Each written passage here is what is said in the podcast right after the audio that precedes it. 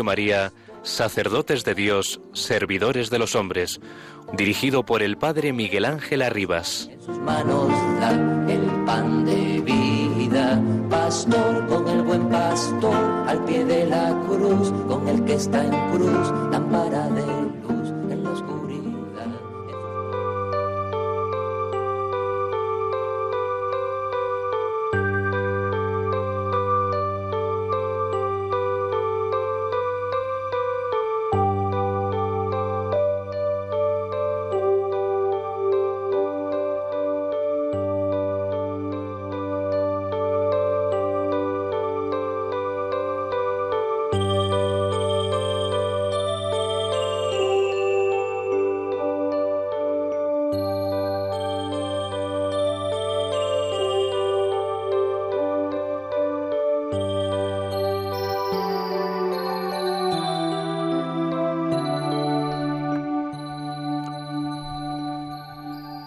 Permanezcamos siempre fieles en nuestro camino hacia la unidad. La unidad no es pura imaginación ni un sueño irrealizable. Existe en Dios Padre, Hijo y Espíritu Santo. Existe invisible en la Santísima Trinidad y en la Iglesia. Lo que buscamos es la unidad visible. Es una tarea santa, el esfuerzo diario de las iglesias. No tiene importancia saber cuándo se logrará el objetivo. Lo importante es la fidelidad a este esfuerzo en el ministerio y en el testimonio de la unidad. La unidad se logrará en la plenitud del tiempo de Dios. Padre, Hijo y Espíritu Santo están trabajando por conseguirla. Cristo en su oración se la pide al Padre y por eso viene el Espíritu Santo en la Iglesia. Es la unidad con la Santísima Trinidad porque en ella todos nos hacemos uno. Esto es lo que dijo Cristo, para que sean uno como nosotros somos uno. No olvidemos ese nosotros. Continuemos el viaje. No podemos detenernos. Nuestro trabajo por la unidad visible no es sino cooperación con el Espíritu Santo. Palabras del patriarca de Alejandría, Pártenos, en la Asamblea del Consejo Mundial de las Iglesias en Canberra en 1991.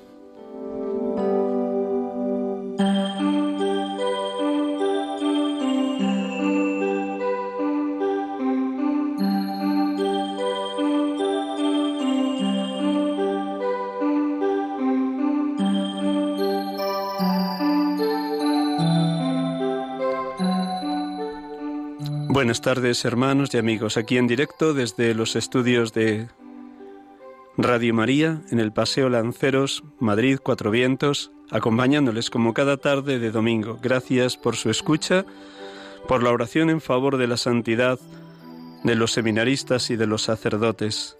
Gracias por la infinita paciencia que tienen para con este pobre sacerdote en su pequeñez y limitación, en su finitud y miseria, en su necesidad de conversión continua.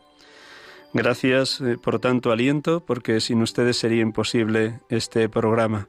Uno se siente tan débil y pequeño e indigno de una misión tan grande. La primera de todas, el ministerio sacerdotal, y dentro de ellas ese pequeño servicio que uno presta en Radio María en este programa.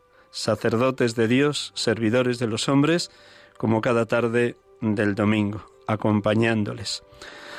Son muchos los temas que se agolpen en la actualidad eclesial, pero uno que llega muy dentro del corazón de este pobre sacerdote desde hace muchos años es esta semana de oración por la unidad de los cristianos. Como dice el texto que acabo de leer, de proclamar del patriarca de Alejandría, en nosotros vive la Trinidad, somos morada de la Trinidad. El Padre, el Hijo y el Espíritu Santo nos habitan. El Padre es santo, el Hijo es santo, el Espíritu es santo, y mueven a todos los bautizados a trabajar incansablemente por la unidad de todos los cristianos. Todas las grandes iglesias están en esta semana unánimes en la oración, unidos a la única oración que llega al Padre, la oración de Jesucristo, porque desde aquel día de la última cena, Jesucristo ininterrumpidamente viene orando con la oración sacerdotal. Juan 17, 21, en especial este versículo 21. Padre, que todos sean uno, como tú y yo somos uno, para que el mundo crea. Sumerjámonos en ese misterio trinitario, dejemos que nos envuelve el infinito amor de Dios, para que creamos que es posible un día llegar a ser una sola iglesia bajo la guía de un solo pastor. Ortodoxos, luteranos, anglicanos, calvinistas, evangélicos, católicos, trabajamos incansablemente por la unidad. O mejor, dejamos que nos trabaje Dios a través de su obra permanente, la obra del Espíritu Santo en cada uno de nosotros. Pues este va a ser el tema que nos acompaña en esta tarde de domingo. Recordamos una vez más también en este programa dedicado al sacerdocio a los cuatro que han fallecido el pasado miércoles allá en la parroquia Virgen de la Paloma aquí en Madrid, especialmente por este hermano sacerdote que lleva justo siete meses ordenado, Rubén. Seguro que todos ya lo han tenido presente en sus oraciones, en las Eucaristías, y damos gracias a Dios por el testimonio de su vida, breve pero intensa. Y desde ahí vamos a comenzar orando, como cada domingo, para que la palabra resuene de una manera muy viva. Ella es el alimento de nuestra peregrinación por esta tierra. A través de la palabra experimentamos la ternura, la bondad, la misericordia infinita de Dios, como nos decía también bellísimamente el Salmo responsorial de hoy. Recuerda, Señor, que tu ternura y tu misericordia son eternas. Acuérdate de mí con misericordia por tu bondad, Señor. Pues de nuevo, procurando un clima interior de completo silencio, para que solo hable la palabra, el Dios que habla a través de su Hijo, dejamos que este Evangelio de este tercer domingo del tiempo ordinario resuene vivísimamente en nosotros.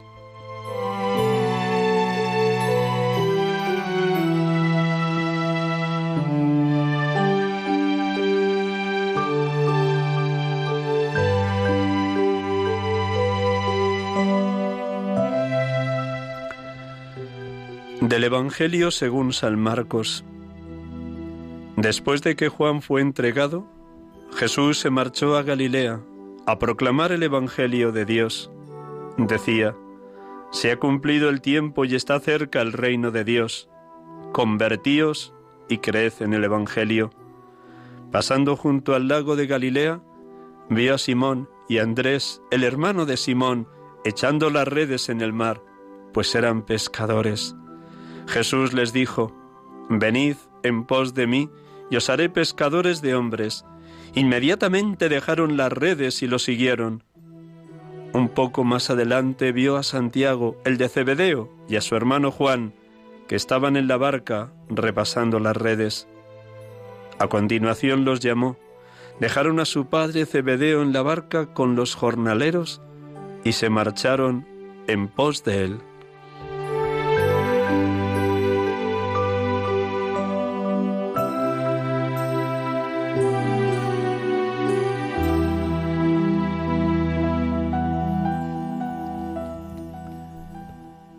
Bendito y alabado seas, Padre, por tu Hijo, el enviado por ti para proclamar la buena noticia de la salvación, la llegada de tu reino, la inauguración de la nueva alianza, invitando a los que le escuchaban a la conversión, al cambio de mentalidad, a creer en el Evangelio. Porque lo viejo ha pasado, lo nuevo ha comenzado, en tu Hijo, oh Padre, nos enseñas el camino de la liberación, como los ninivitas escucharon la conversión a través del profeta Jonás. Ellos abandonaron el mal camino y tú detuviste la desgracia que habías determinado enviarles. Gracias, Padre, porque con tu Hijo nos instruyes en tus sendas, nos encaminas en la lealtad, nos colmas de ternura y misericordia. Gracias porque eres Padre bueno, Padre recto, Padre fiel. Bendito y alabado seas, Jesucristo, porque en obediencia al Padre y en fidelidad a la misión que traías de parte de Él, iniciaste tu ministerio público proclamando, se ha cumplido el tiempo y está cerca el reino de Dios. Convertíos y creed en el Evangelio. Bendito y alabado seas, Señor Jesús, porque tú mismo eres Evangelio, buena noticia, presencia del reino, camino de liberación.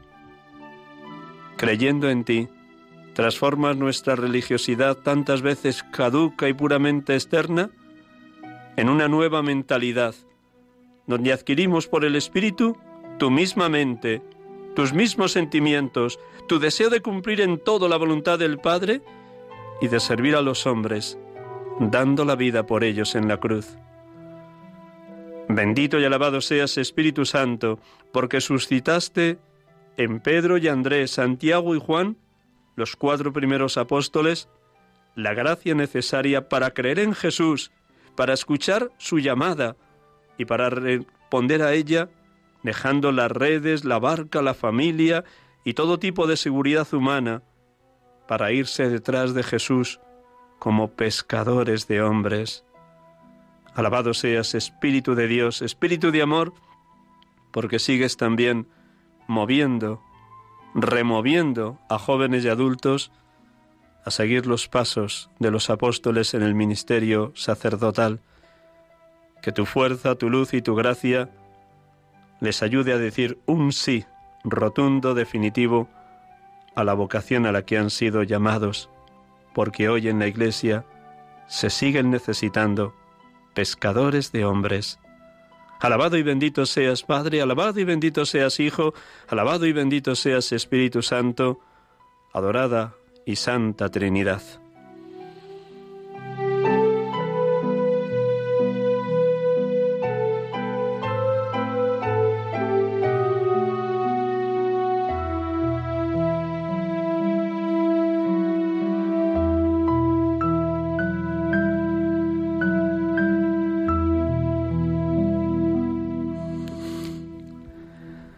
Hermanos y amigos, de nuevo gracias por su compañía, por su oración en favor de la santidad de los seminaristas y de los sacerdotes. Y como decía ahora al final y pedía al Espíritu Santo, gracias también porque sé que todos ustedes oran para que siga habiendo obreros en la mies, para que sean muchos los que respondan al llamamiento que Dios sigue haciendo a jóvenes y adultos para seguirles a través, a través del ministerio sacerdotal. Estamos aquí con ustedes en Radio María, sacerdotes de Dios, servidores de los hombres, en directo desde los estudios centrales de Radio María, Paseo Lanceros, Cuatro Vientos. Y tenemos la dicha de poder hablar en esta tarde con Rafael Vázquez Jiménez, que está en Málaga, según todo lo previsto. Buenas tardes, Rafael. Buenas tardes, ¿qué tal? Muchas gracias por tu presencia, por prestarnos estos minutos y por tu abrir el corazón a los oyentes de Radio María. Pues con tu permiso. compartir. Gracias, gracias, gracias. Pues con tu permiso doy unas pinceladas para que te sitúen y te ubiquen bien nuestros hermanos oyentes de Radio María. Rafael Vázquez Jiménez nació en Marbella el 4 de abril de 1978. Después de estudiar COU y estar como seminarista menor en el seminario menor a modo externo, ingresó en el seminario mayor diocesano de Málaga y fue ordenado sacerdote el 11 de septiembre del 2004 por Monseñor Don Antonio Dorado, entonces obispo de Málaga. Lleva, por tanto, 16 años en este ministerio sacerdotal. Tuvo primero destinos en Ronda y distintos pueblos de la serranía de Ronda. Fue enviado a Roma, sorpresivamente para él, para estudiar licenciatura y doctorado en dogmática, en concreto en eclesiología y ecumenismo. Y por eso, porque él ha sido un especialista en ecumenismo, ahora mismo es secretario de la Subcomisión Episcopal de Ecumenismo de la Conferencia Episcopal Española. mm, que preside Monseñor Don Adolfo González Gómez, obispo de Almería. Pues muchas gracias por estar aquí. Termino presentándote con tu permiso. Estuvo, después de volver de Roma, en la parroquia de San José de Fuengiloda y desde hace un año, año y medio, en la parroquia de San Fernando, en la misma ciudad de Málaga, como vicario parroquial. Como en otros hermanos sacerdotes que hemos entrevistado en domingos anteriores, multiplica sus tareas y cargos pastorales. Además de secretario de la Subcomisión Episcopal de Relaciones Interconfesionales y Diálogo Interreligioso, pues también es profesor en estas asignaturas de eclesiología y de ecumenismo en el Seminario de Málaga. Y secretario, como he dicho, de esta subcomisión y vicario parroquial de la parroquia de San Fernando en Málaga. Pues nada, muchísimas gracias por prestarnos estos minutos desde la ciudad donde el Señor te pide servir a la Iglesia. Bueno, que vendría también decir que es delegado de ecumenismo de la misma diócesis de Málaga desde el 2015 y director de la revista Pastoral Ecuménica. Creo que completo casi todos los datos, ¿no es así? Sí, sí, sí, sí, con eso es suficiente. Muy bien, bueno, mira, me vas a permitir el atrevimiento porque siempre empiezo con algo muy personal, luego ya entramos en el tema que hoy nos, nos acompaña, que es el tema del ecumenismo en esta semana de oración por la unidad de los cristianos, pero algo muy personal, con tu permiso, Rafael. ¿Qué momento humano y espiritual vives como sacerdote, 16 años y cuatro meses después de tu ordenación? Pues yo vivo en un momento de agradecimiento al Señor continuo, ¿eh? porque, bueno, pues mm, a lo largo de, mi vida sacerdotal, que han sido 16 años, eh, veo como el Señor cada día va confirmando mi vocación y, su llamada. Eh, en, tantos gestos y en tantos momentos por los que y de tantas personas por las que el Señor se va sirviendo y de tantas situaciones en las que él va confirmando, esto es lo que yo quería para ti, este es el camino mm, que yo soñé para ti y es el, el momento en que yo le doy gracias continuamente al Señor. Y después vivo pues un momento en medio de, de la diversidad de tantas ocupaciones en la que yo continuamente le pido al Señor que, que no me descentre, sino que ande centrado en Él y a partir de Él pues poderme dedicar y entregar a lo que la Iglesia me pide pues vivo también en ese momento de disponibilidad a la iglesia, a lo que el Señor creo que me va pidiendo y en actitud de servicio, porque al fin y al cabo nuestra vocación es vocación de servicio y en eso es donde, donde me encuentro ahora mismo. Ciertamente necesitamos todos los presbíteros con distintas tareas estar centrados en Cristo, por aquello que dice Presbiterio un Ordinis de la unidad de vida de la no dispersión a pesar de tener tareas y cargos tan distintos. Así, la última pregunta así personal, ¿cómo vives un día normal tu tiempo de oración? Eh, sobre qué fundamentas esencialmente la oración, además de la liturgia de las horas a la que nos comprometimos ya desde la ordenación diaconal. ¿Cómo es tu vida espiritual así en grandes trazos?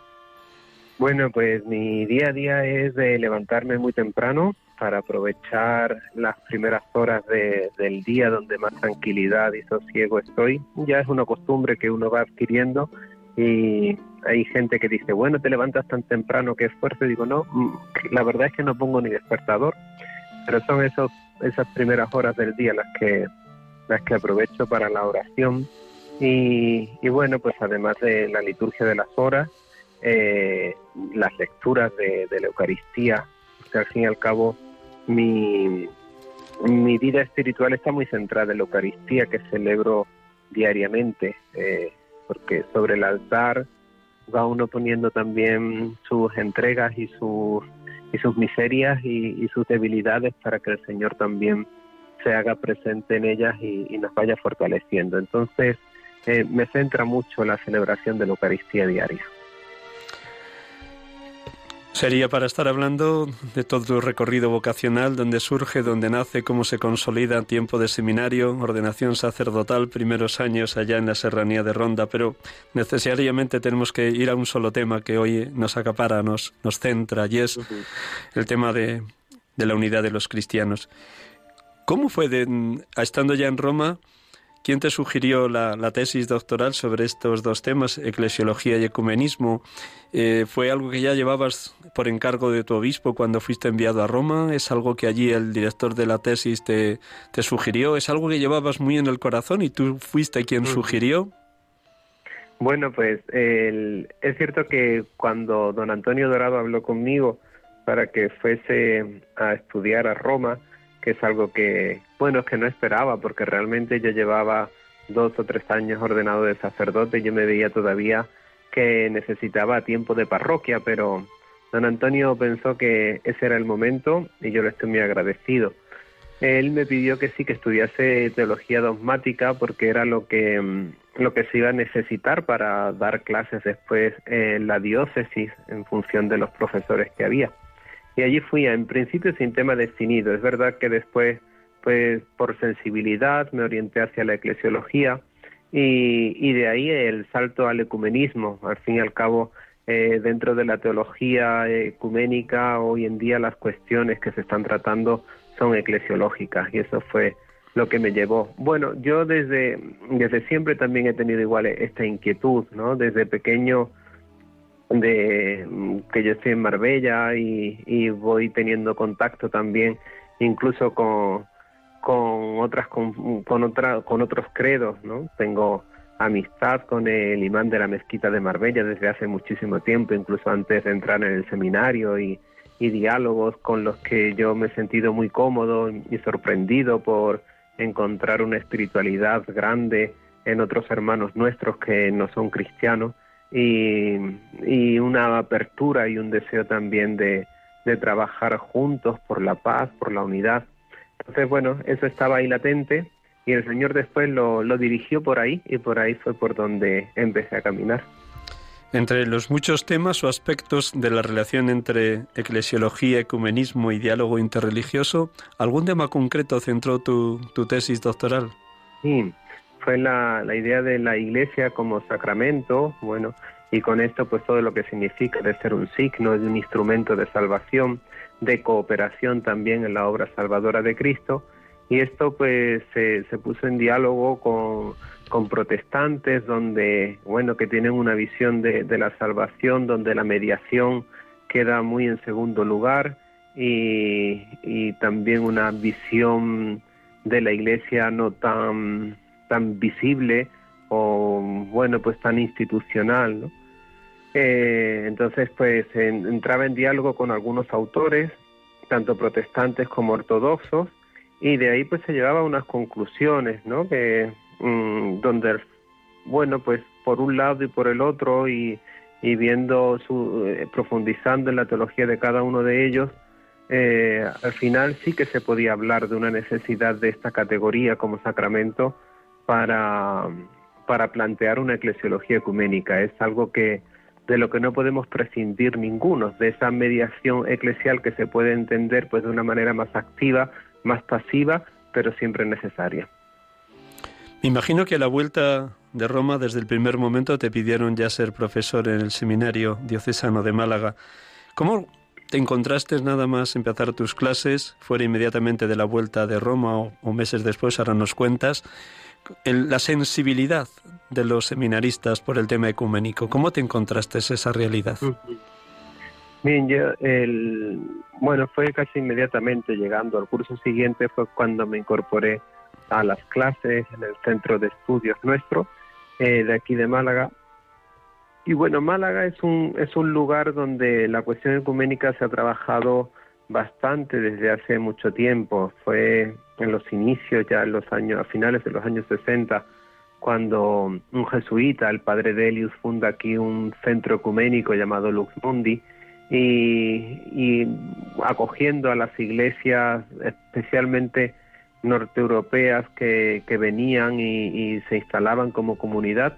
Entonces eso hizo que se creara este centro donde las iglesias podían celebrar sus servicios religiosos en ausencia de un templo.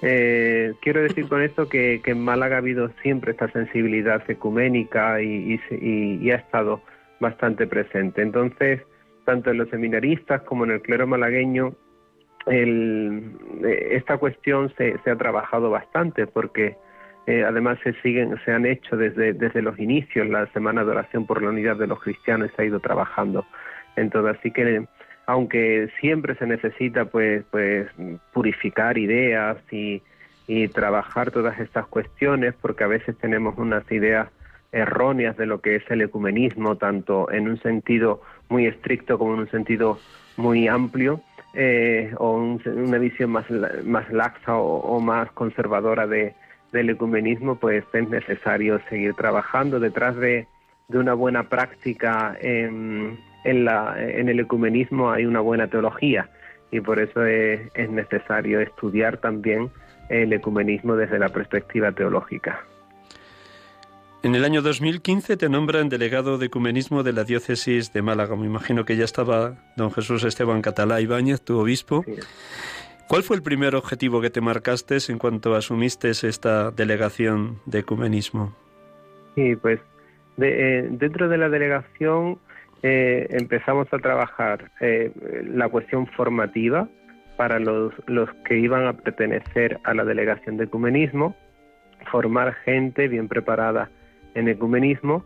eso fue uno de, de los principales objetivos. Después poder llegar a aquellos sacerdotes que tenían menos sensibilidad ecuménica eh, y que perdiesen un poco esa, esos prejuicios hacia, hacia el que pertenece a otra confesión, hacia el que, el que es distinto y que así pudiera pues verlo no como, eh, bueno, pues verlo más como una riqueza de, de, la que podemos disfrutar todos si nos abrimos también, ¿no? Sin perder la identidad propia.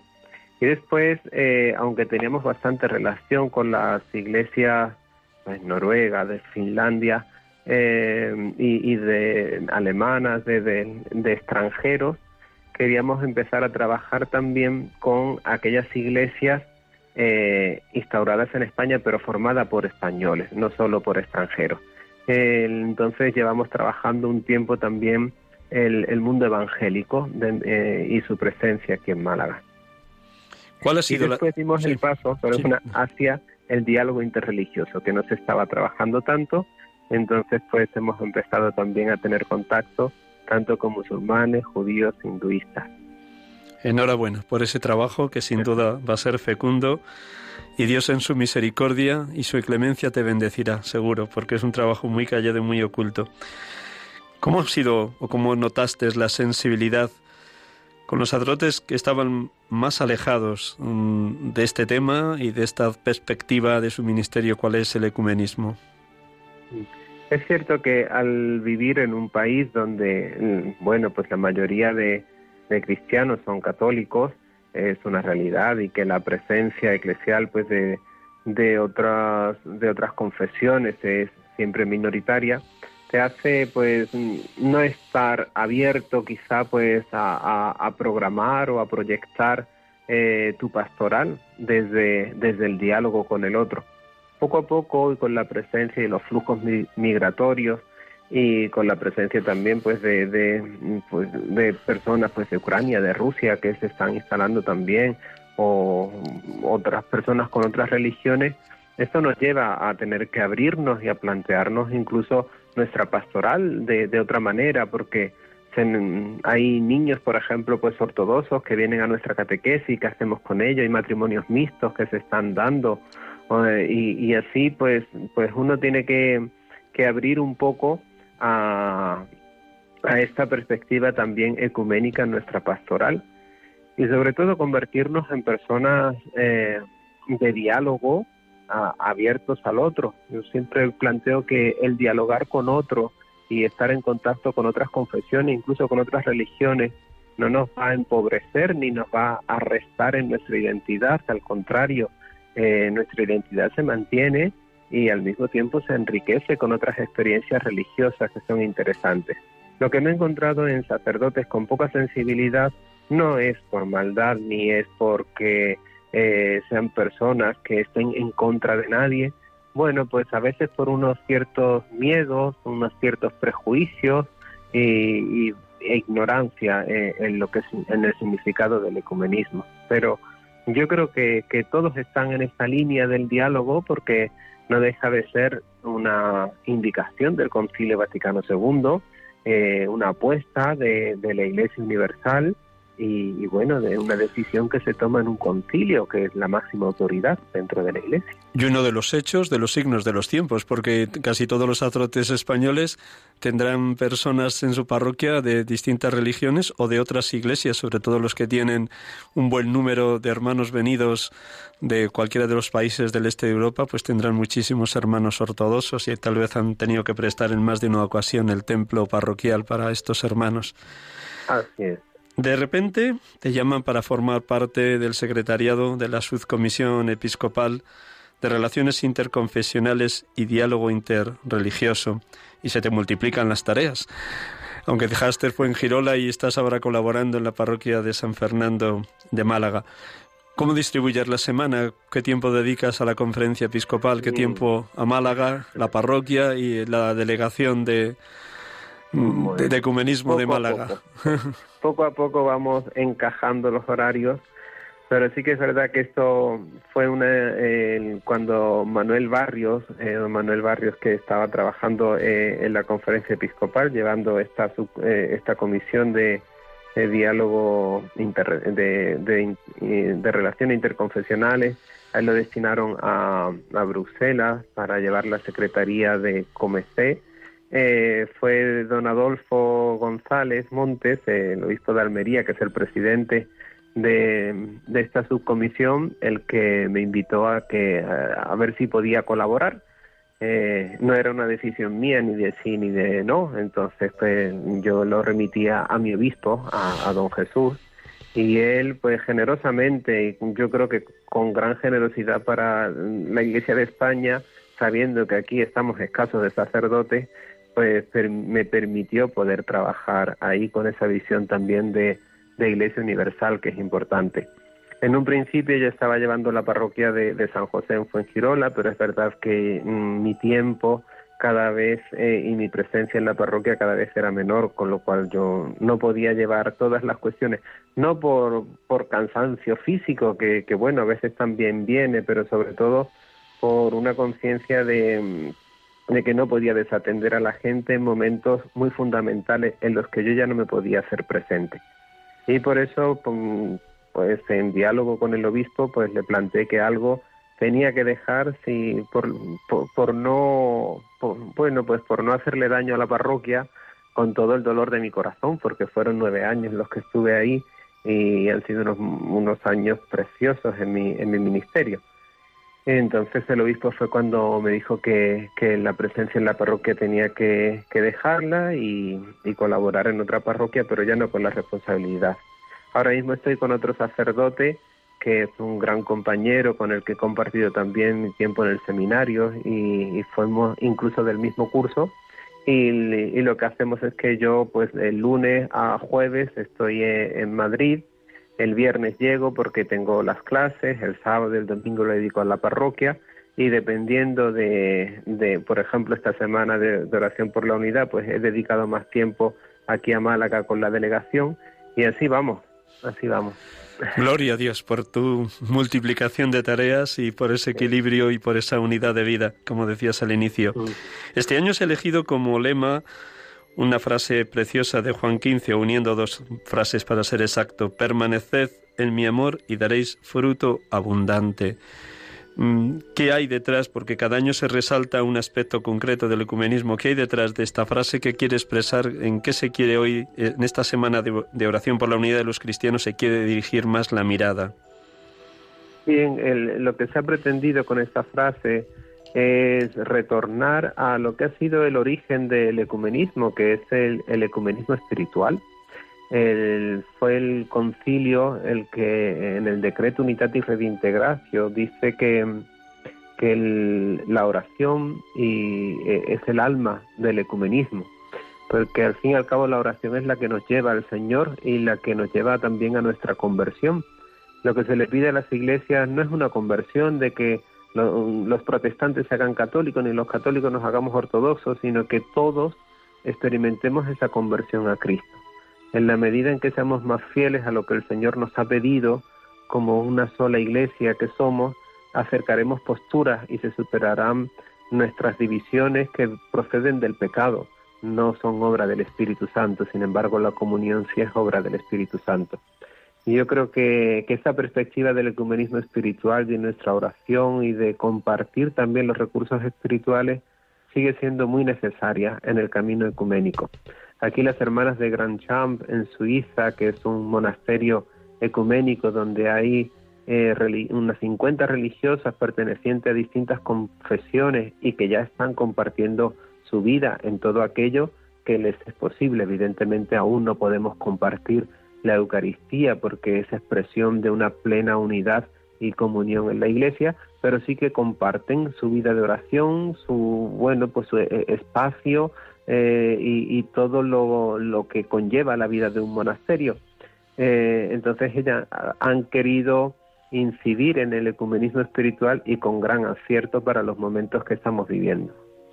Has hecho mención de este monasterio en Suiza, Ranchan, porque son, es el lugar donde se ha elaborado el material de este año, aunque también han participado otros teólogos y otros miembros de otras iglesias. Y me alegra que te hayas adelantado porque era una pregunta que te iba a hacer. No sé si has tenido oportunidad de estar allí mm, presencialmente algún, o compartiendo algún momento de oración con estas hermanas, porque es algo muy original dentro del mundo protestante. Nacen mm, a, través de, por un lado, un sacerdote católico francés y por otro lado, a través del hermano Roger, superior de, de TC. Mm, sí, no he tenido la suerte, ¿eh? mira que me gustaría. Me entra dentro de cuando pase este tiempo de pandemia, una de las visitas pendientes será el monasterio de Grand Champ. Bueno, son experiencias muy ricas dentro de la iglesia, como le ocurre también a, a, TC, ¿no? Que, que, tantas experiencias bonitas crean en el mundo de los jóvenes y como cuando se vive ese espíritu de comunión eh, resulta atrayente. ¿eh? Cuánta gente joven que acude a TC con cuando uno lo, lo piensa dice pues a ver unos cantos en latín repetitivos y, por qué esto atrae. Bueno, la comunión siempre atrae. Si concretáramos en la vida de una parroquia, nuestros oyentes participan bien de la vida parroquial, bien de distintos movimientos eclesiales. Tal vez se hagan esta pregunta, Rafael. ¿Cómo ayudamos en nuestras parroquias a que se promueva, se sensibilice el pueblo de Dios por el ecumenismo? ¿Qué les dirías? Pues en primer lugar, la oración, que hemos dicho que es el oxígeno ¿eh? del ecumenismo. Eh, pedir por las distintas iglesias, pedir por la unidad de los cristianos. Eh, después, pues formarnos en el campo del ecumenismo, tener claro qué es el ecumenismo. El ecumenismo no significa que vamos a hacer una mezcla de todas las iglesias y vamos a crear un ente distinto en absoluto. Al contrario, se trata de, de ponernos delante del Señor y preguntarnos cuál es la iglesia que Él deseó y que Él quiso instituir y cómo nuestras iglesias tienen que reformarse para poder ir a, a la voluntad de Cristo y, y, de la unidad que Él deseaba para, para, la iglesia. Y en esto todos. Por eso es necesaria también la formación ecuménica.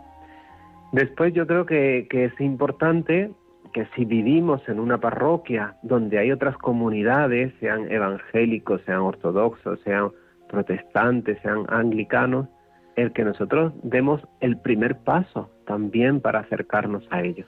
Y, bueno, pues nos podrán recibir bien o mal, no pasa absolutamente nada, ¿eh? pero dar el primer paso con humildad, sin ninguna pretensión de nada, simplemente conocernos, somos cristianos, compartimos un mismo bautismo e incluso, pues si, si se da la ocasión, poder organizar alguna actividad juntos, un encuentro por Navidad, todos celebramos la Navidad y en la misma fecha.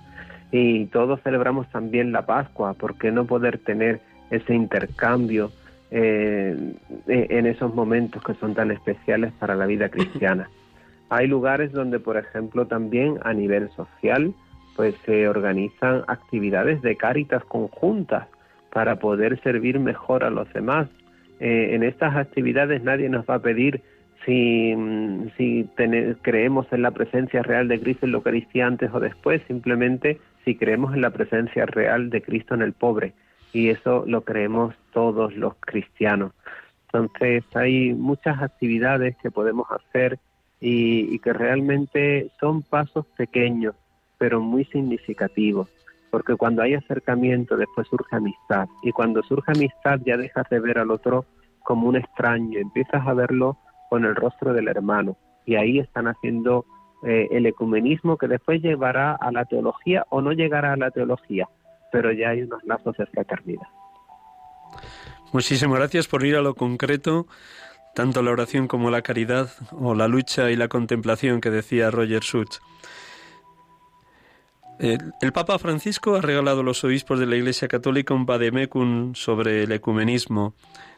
preséntanos en dos minutos mm, qué es este vademecum, qué pretende, cuál es el objetivo que se marca el Papa de cara a los obispos ¿Qué es lo que te ha llamado la atención? Me imagino que habría, habría dentro de su contenido muchas cosas que tú estás explicando como profesor de ecumenismo allí en el seminario de Málaga.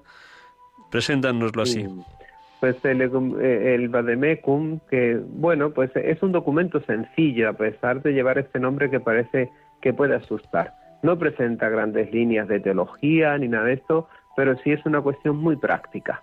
Eh, se divide en dos partes. Una primera dedicada más hacia el interno de, hacia un nivel interno de la iglesia donde destaca las estructuras ecuménicas y les recuerda a los obispos que es necesario que haya un delegado de ecumenismo en cada diócesis, que cada diócesis cuente con una comisión también de ecumenismo donde haya personas preparadas que trabajen estas cuestiones, eso en primer lugar. Dentro de esta primera parte, en segundo lugar, dentro de la primera parte a nivel interno de la Iglesia sería la cuestión de la formación. E inciden en que seminaristas, religiosos, sacerdotes se preparen em, eh, a nivel ecuménico y que todos los estudios de nuestros centros ecuménicos, de nuestros centros de estudio, eh, tengan una dimensión ecuménica. Cuando uno estudia los sacramentos, pues que se plantee en perspectiva ecuménica o la cristología o la vida de gracia, que se plantee o la misma antropología, que tengan siempre una dimensión ecuménica.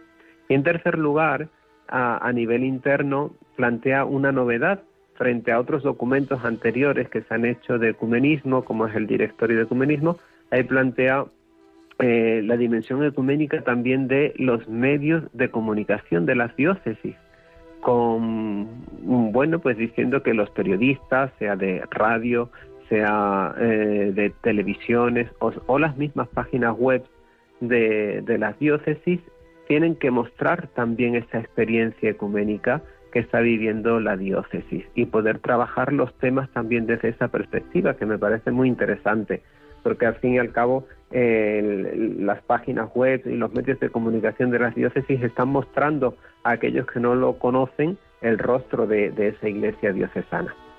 En segundo lugar, en la segunda parte del Vademecum, pues es que es muy práctico, habla de cuatro dimensiones del ecumenismo, que sería el ecumenismo espiritual, el ecumenismo eh, de la caridad, el ecumenismo de la verdad y el ecumenismo pastoral. Y, para cada uno de ellos plantea una serie de cuestiones prácticas. En el ecumenismo espiritual, le recuerda a los obispos la necesidad de, de la oración y de fomentar la semana de oración por la unidad de los cristianos. A nivel de la caridad, el encuentro, el salir al encuentro, y, y, lo dice específicamente, dice, tenemos que aprender a dar el primer paso y salir al encuentro del otro, que es mi hermano. Eh, y poder pues tener encuentros fraternos con, con, otras con, otras confesiones para poder tratar temas comunes una cuestión que a todos nos afecta porque está afectando a todas las iglesias es la secularización pues a veces incluso cuando nos encontramos hay métodos pastorales que uno está usando que, que, le, que le está ayudando a su iglesia y nos podemos enriquecer con todo, igual que nosotros podemos enriquecer también a otras iglesias. Pues ese diálogo de la caridad que también es importante. Después trata el diálogo pues ya de la verdad, que es lo que llamamos eh, el que está dedicado más especialmente hacia teólogos, y invita que, que teólogos dentro de la diócesis, por ejemplo, pues puedan entablar em, a, este nivel teológico relaciones con otras iglesias y, y que se pueda hacer, por ejemplo, documentos de reconocimiento mutuo del, del bautismo, que también es algo muy interesante. Y por último, el diálogo pastoral, que es pues ese tan concreto de la vida, pues acompañar a un matrimonio mixto, por ejemplo, o, ayudarles a preparar el matrimonio cuando se plantean estas cuestiones, eh, estar presente en esa familia que está viviendo su fe, pero eh, no, les, no se les permite, por ejemplo, pues compartir la, mm, la Eucaristía.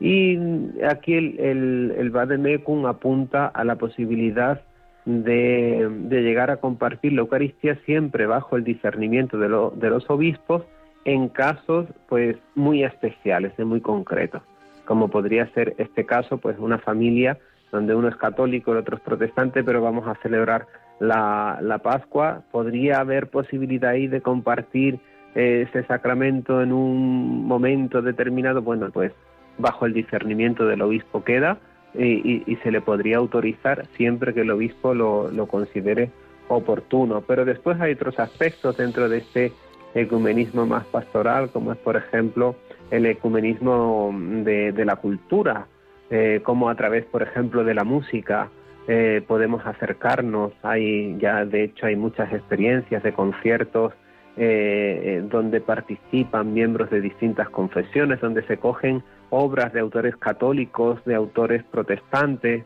o exposiciones que se hacen y, en las que se va mostrando todo ese rostro de la iglesia o incluso a nivel, por ejemplo, de, la iconografía de ortodoxa que, que, poco a poco va entrando también en Occidente y supone una riqueza muy, muy interesante. En fin, hay todo un campo muy bonito. Y por último, termina con un apéndice, el Vademecum, donde se recogen cómo están todos los diálogos y sorprende que la Iglesia mantiene con toda la Iglesia Católica mantiene con todas las confesiones, tanto a nivel bilateral, de tú a tú, o a nivel multilateral, cuando intervienen más de dos, de dos interlocutores. Y realmente es un, eh, es un resumen estupendo, incluso que yo recomendaría a mis estudiantes de, de, de, de ecumenismo, porque de una forma muy sintética Mm, nos hace una radiografía de cómo andan los diálogos actualmente. Un millón de gracias, Rafael, un millón de gracias. Creo que tendrás cinco minutos. Vamos a dar pie y paso a los oyentes, si es que alguno quiere llamar. Permíteme dos minutos que recuerde el teléfono de Radio María. Estamos aquí con ustedes en Radio María, sacerdotes de Dios, servidores de los hombres, como cada tarde de domingo. Nos acompaña en esta tarde Rafael Vázquez Jiménez, sacerdote de la diócesis de Málaga y secretario de la Subcomisión Episcopal de Relaciones Interconfesionales y Diálogo Interreligioso, hablándonos del ecumenismo, porque estamos en la semana de oración por la unidad de los cristianos. Recuerdo a todos los oyentes que quieran llamar, tenemos nada más siete minutos, así que deprisa, deprisa, los cuatro o cinco primeros que llamen les vamos a dar pie para que quieran compartir algo sobre el ecumenismo y de lo que hemos escuchado en boca de Rafael Vázquez. El teléfono directo de Radio María, ya pueden llamar, Javier estará ahí a los mandos de, de la emisora. El teléfono 91005 9419. Repito, 91 005 94 19. Pues los primeros que llamen, encantado de dialogar con Rafael o sugerir alguna de las preguntas que, han quedado en el tintero, que hay muchas. Pero mientras llama la primera oyente, me ha, me ha, sorprendido una cosa muy bonita. Realmente Dios te ha llamado y elegido desde niño, diríamos, para esta inquietud y esta sensibilidad por el ecumenismo, porque antes de ser seminarista ya tenías contacto, relación con hermanos musulmanes, como decías también que tenía una, una, amistad con el imán de la mezquita. Eh, ¿Cómo surgió eso? ¿Por pura espontaneidad? ¿Porque tú buscabas estar abierto a todos? Antes de ser seminarista, sitúanos un instante ahí. ¿Qué años tenías y cómo surge? Pues, pues fue con unos 16 años, a través de, de, una organización, bueno, una ONG Marbella que se llamaba Paz del Mundo. Y, y estos organizaban encuentros el, de distintas religiones por la paz. Y ahí surgió pues una bueno pues eh, en la preparación pues surgió la amistad. Yo recuerdo unos diálogos interesantísimos con este hombre que es un, sabio y casi un místico, el imán al-al-Bachar, eh, al que le tengo muchísimo cariño y que ah, todavía seguimos preparando cosas juntos. Y hemos tenido, lo último fue que tuvimos una oración interreligiosa dentro de una mezquita, totalmente algo eh, dentro del mundo musulmán, pues muy raro, y sin embargo pudimos hacerlo. Y yo recuerdo una de las frases que él decía, él, me decía, cuando viene aquí un cristiano y me dice que quiere hacerse musulmán, yo lo primero que le digo es, tú eres un un buen cristiano, vas a misa, rezas, practicas la caridad, y, y, si me dice que no, yo le digo, entonces tampoco quiero que seas musulmán porque no vas a ser un buen musulmán. Qué, hermoso. Perdona, pero tenemos ya dos llamadas. Vamos a dar pie a los hermanos, dos hermanas que nos han llamado. María Teresa desde Robledo de Chabela. Mm, perdón, entonces, María Teresa se nos ha... Gregoria desde Madrid. Buenas tardes, Gregoria. Buenas tardes, padre. Pues simplemente decirlo de siempre, mucho ánimo y que es un programa que nos ayuda mucho, especialmente a las que vivimos solas. Y desde luego es precioso y que Dios les bendiga a todos y que nos dé muchos más sacerdotes. ¿Y qué quiere que les diga? Repetir lo mismo, que yo, yo estoy la vida por, por salvar un solo sacerdote si es necesario. Muchísimas gracias, Gregoria. Que Dios te bendiga por ese amor tan grande a los sacerdotes. Pues estamos a la espera de alguna otra llamada en esta tarde de, de domingo, sacerdotes de Dios, servidores de los hombres. Otras experiencias, porque decías que en Roma también habías tenido eh, diálogo con algún pastor y con algún hermano de, la Iglesia Ortodoxa mientras preparabas el doctorado. ¿Qué otra experiencia sí nos podrías contar concreta? Bueno, yo hoy por hoy, por ejemplo, tengo muchísima amistad con, con pastores. A veces, por mi dedicación, casi tengo más relación con con miembros de otras iglesias que, con los mismos sacerdotes, aunque es cierto que, también mantengo mucha relación con sacerdotes. Y, a mí, por ejemplo, me ha ayudado también mucho eh, el poder compartir, no compartir, pero sí asistir a, la liturgia ortodoxa, que, nos resulta muy extraña, ¿no? Eh, el tiempo, eh, los gestos, que nuestra liturgia, pues latina, es muy sencilla y, y, simple y, y, corta también en el tiempo.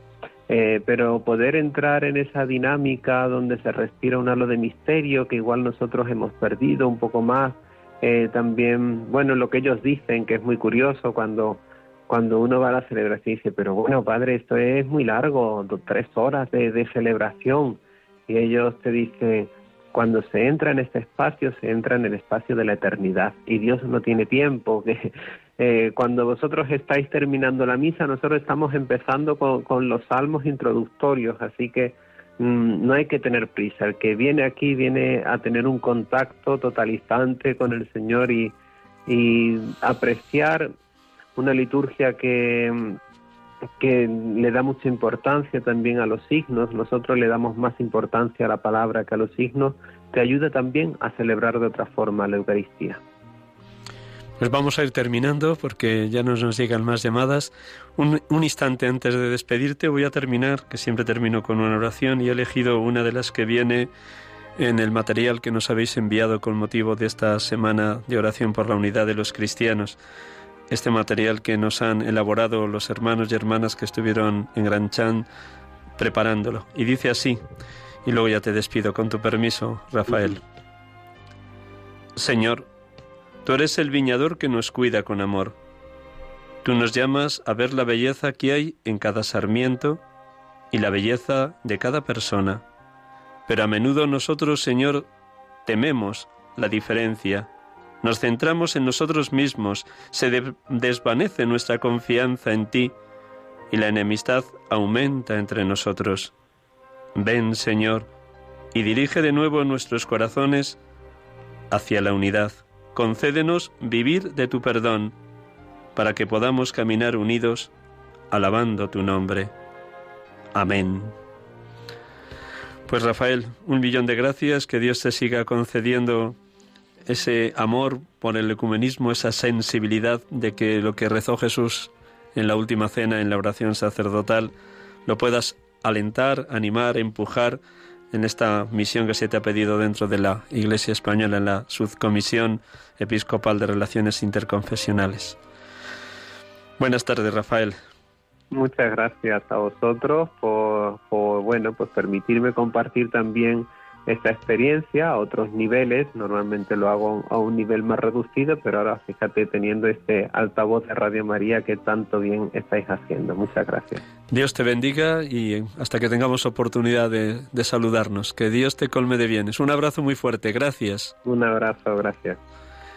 Y a todos ustedes, muy buenas tardes. Gracias por acompañarnos una vez más, por orar por la santidad de los seminaristas y sacerdotes recen también lo que queda hasta mañana. Toda la vida habría que, habría que estar orando. Padre, que todos sean uno como tú y yo somos uno, para que el mundo crea. El mundo creerá si los cristianos de las distintas iglesias y confesiones estamos unidos. Buenas tardes y hasta el domingo que viene, si Dios quiere.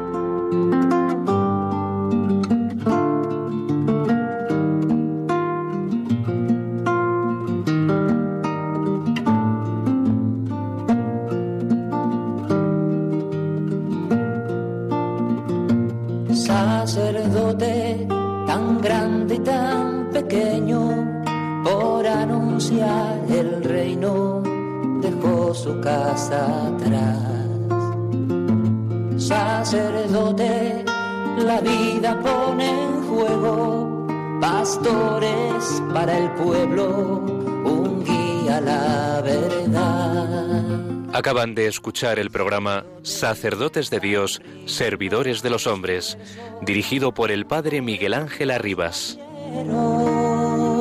Pues quiere siempre ahora ya. Pastor con el buen pastor al pie de la cruz, con el que está en cruz, lámpara de luz en la oscuridad, en sus manos el pan de vida pastor, al pie de la cruz, con el que está en cruz, lámpara de luz en la oscuridad, en sus manos